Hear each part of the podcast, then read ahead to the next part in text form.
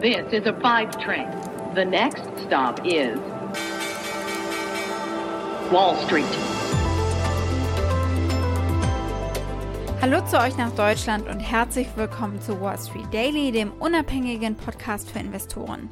Ich bin Sophie Schimanski aus New York und los geht's mit dem US-Handelsmorgen. Die US-Aktien fallen an diesem Dienstagmorgen. Das erste Mal seit sechs Tagen. Die großen Durchschnittswerte rutschen alle von ihren jeweiligen Rekorden ab, die in der vorherigen Sitzung erreicht wurden. Und äh, es sieht aktuell, es ist ja noch ein junger Tag, danach aus, als würden sie ihren fünftägigen Gewinnzug beenden. Tesla zum Beispiel macht frühere Gewinne zunichte und fällt aktuell um etwa 3%, obwohl es ja einen besser als erwarteten Gewinnbericht gegeben hat für das zweite Quartal. Wir sprechen auch gleich über Tesla.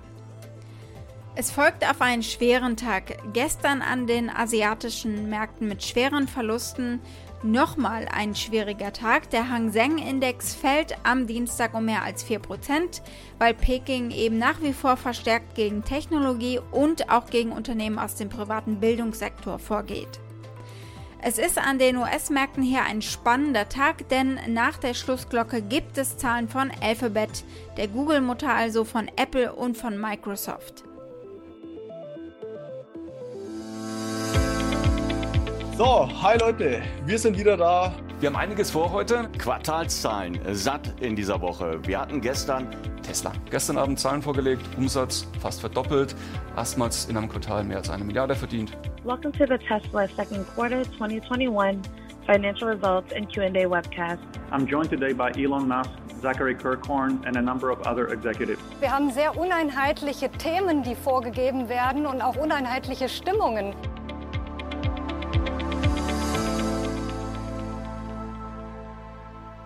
Unsere Themen heute. Wir gucken auf den Outlook, den neuen des Internationalen Währungsfonds.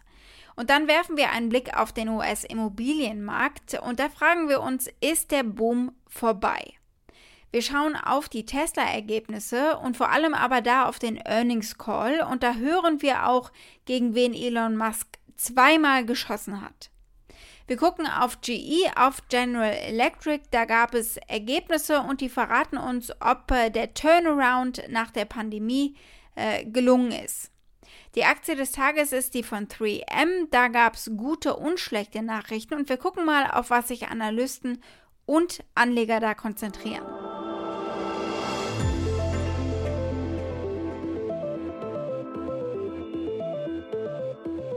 Blicken zunächst mal auf den Internationalen Währungsfonds. Der warnte am Dienstag, dass die Inflation zwar mehr als nur vorübergehend sein könnte, was die Zentralbanken natürlich zu einem Zurückfahren der Maßnahmen drängen könnte. Aber der IWF warnt, Zentralbanken sollten über diesen vorübergehenden Inflationsdruck zumindest hinwegsehen und Straffungen der Geldpolitik vermeiden, bis es mehr Klarheit gibt über diese Preisdynamik. Also eine Warnung, dass ein Zudrehen des Hahnes des billigen Geldes nicht zu schnell kommen darf. Der IWF schrieb aber auch im Outlook, es wird erwartet, dass die Inflation in den meisten Ländern im Jahr 2022 in ihre äh, vor der Pandemie Range zurückkehrt.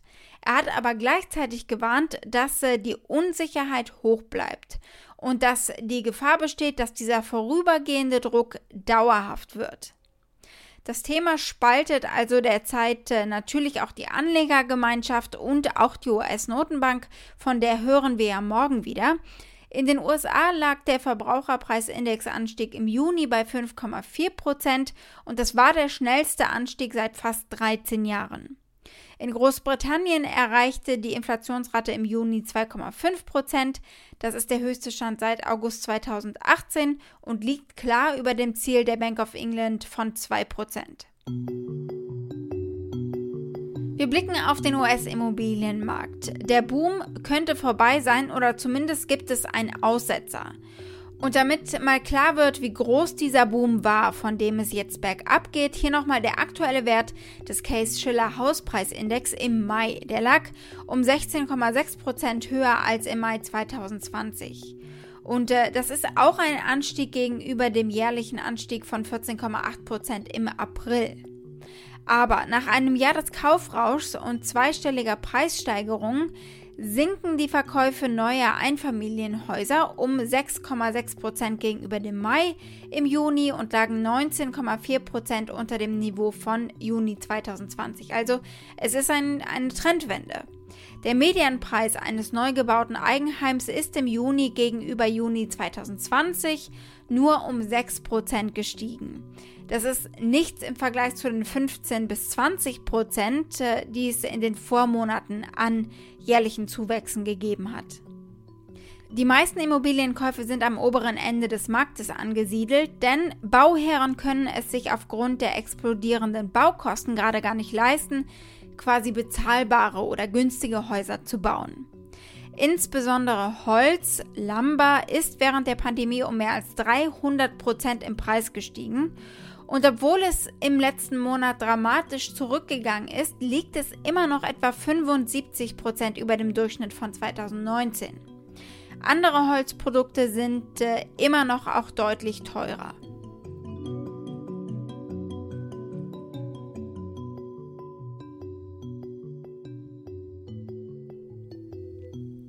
Blicken wir als nächstes auf die Tesla-Ergebnisse und äh, vor allem hören wir rein in den Earnings Call und äh, da sehen wir nämlich, äh, gegen wen Musk zweimal geschossen hat. Tesla meldete nach der Glocke am Montag Gewinne und einen Umsatz, äh, der die Erwartungen übertroffen hat. Der Nettogewinn lag bei über einer Milliarde Dollar, das erste Mal jemals, und damit war er zehnmal so hoch wie vor einem Jahr. Das Unternehmen meldete außerdem eine Umsatzsteigerung aus seinem Energiegeschäft, und zwar von über 60 Prozent gegenüber dem letzten Quartal. Tesla-Chef Elon Musk hat während der Telefonkonferenz zweimal gegen äh, einen Nachbarn im Silicon Valley geschossen, nämlich gegen Apple. Obwohl die Unternehmen ja eigentlich nicht direkt miteinander konkurrieren, baut Apple Berichten zufolge an einem selbstfahrenden Elektrofahrzeug im Rahmen eines Projekts mit dem Codenamen Titan, Titan und äh, hat eine Reihe von Ingenieuren und Führungskräften von Tesla abgeworben dafür. Das Titan-Projekt wird Berichten zufolge von Doug Field geleitet, der 2018 nach fünf Jahren bei Tesla eben zu Apple gewechselt ist. Auf die Frage nach Teslas Lieferkette sagte Musk, es sei falsch, dass Tesla viel Kobalt verwende, ein Schlüsselmaterial bei der Herstellung von Lithium-Ionen-Zellen. Und das hat er dann auch genutzt, um Apple einen Seitenhieb zu verpassen. Apple, sagte er, verwendet meiner Meinung nach fast 100% Kobalt in seinen Batterien, also in äh, Handys und in Laptops, aber Tesla verwendet kein Kobalt. Im Durchschnitt könnten wir 2% Kobalt verwenden, das wäre genug verglichen mit 100% bei Apple. Wie auch immer, es ist für uns einfach kein ausschlaggebender Faktor. Wie gewohnt ist die Qualität des Earnings Calls leider unterirdisch, aber hört mal rein, wie er hier äh, genau das eben sagt.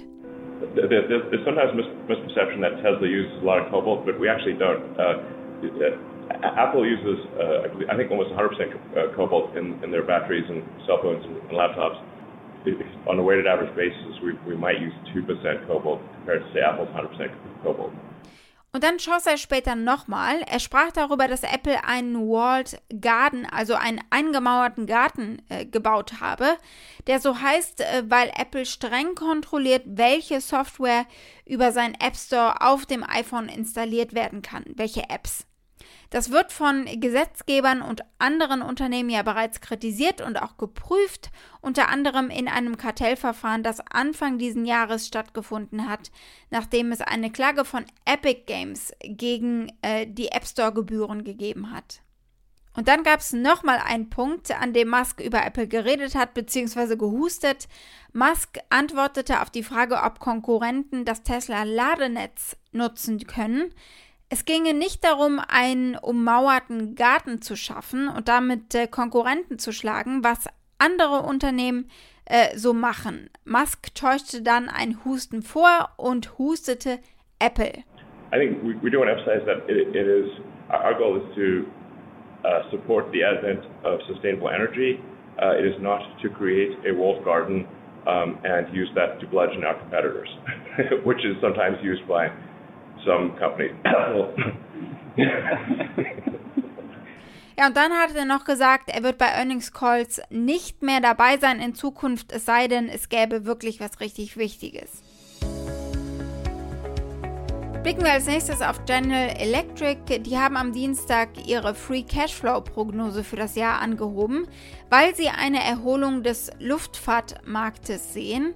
Äh, und die Nachfrage nach Triebwerken und Ersatzteilen äh, sehen sie als äh, sich erholend an. Und das soll eben den US-Konzern insgesamt ankurbeln. Das in Boston ansässige Unternehmen rechnet für 2021 mit einem freien Cashflow von etwa 3,5 bis 5 Milliarden US-Dollar äh, gegenüber seiner vorherigen Prognose von 2,5 bis 4,5 Milliarden US-Dollar.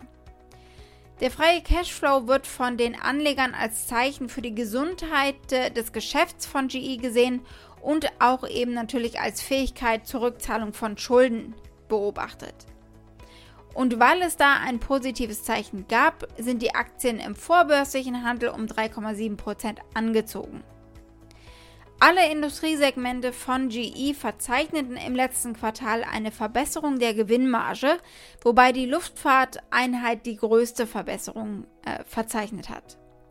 Und diese Erholung in dem Bereich war besonders dringend nötig, weil das Luftfahrtgeschäft normalerweise die Cash-Cow des Unternehmens ist. Äh, es ist aber natürlich äh, gebeutelt gewesen, dieser Bereich in der Pandemie, weil Fluggesellschaften ihre Flieger natürlich reihenweise geparkt gelassen haben. Hören wir mal, was der CEO Larry Culp zu diesen Ergebnissen sagt.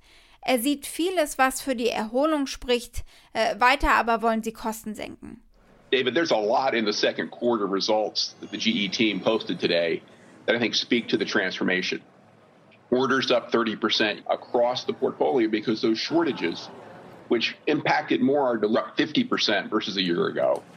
That all of those cost reductions on balance help us mitigate that activity. In addition, of course, we're looking to make sure we push price uh, where we can, particularly in our short cycle, and to a degree in our some of our service businesses as well.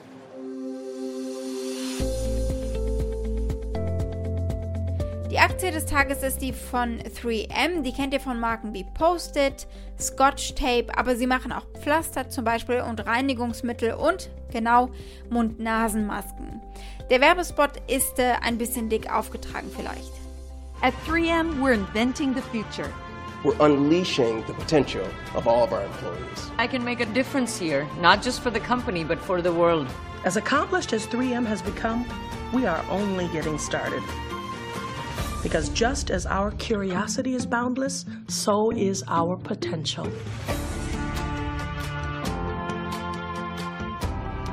3M erzielte einen besser als erwarteten Quartalsgewinn und erhöhte seine Prognose für das Gesamtjahr. Sie sehen eine gestiegene Nachfrage in wichtigen Segmenten, jetzt da sich die Wirtschaft von der Pandemie erholt. Das Unternehmen verzeichnete schon seit Einführung von Impfstoffen und der Lockerung der Beschränkungen der Lockdowns einen starken Anstieg der Nachfrage. Die Aktien stiegen nur geringfügig, denn äh, da war dann doch noch die Aussage des Unternehmens, dass es mit höheren Logistik- und Rohstoffkosten rechnet. Gründe sind dafür eine neue Infektionswelle in Teilen der Welt, Naturkatastrophen in China und in Deutschland sowie ein Cyberangriff auf wichtige südafrikanische Häfen. Das belastet natürlich alles die globalen Lieferketten, äh, die eigentlich drohen komplett zu zerfallen. In dieser komplexen Situation werfen wir doch mal einen Blick auf die Analystenmeinungen.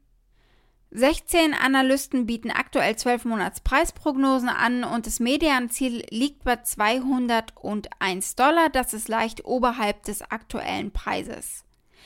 Bei den Ratings sagen aktuell drei Analysten kaufen, einer sagt outperform, aber der Großteil, nämlich zwölf Analysten, sagen Aktie halten. Und dann gibt es noch drei Verkaufsratings und einmal underperform. Wall Street. Damit war es das für heute. Ich hoffe, ihr seid morgen wieder mit dabei. Schickt mir gerne eure Fragen oder Vorschläge. Ihr erreicht mich unter wall-street-daily at mediapioneer.com. Habt einen schönen Abend heute noch, eure Sophie.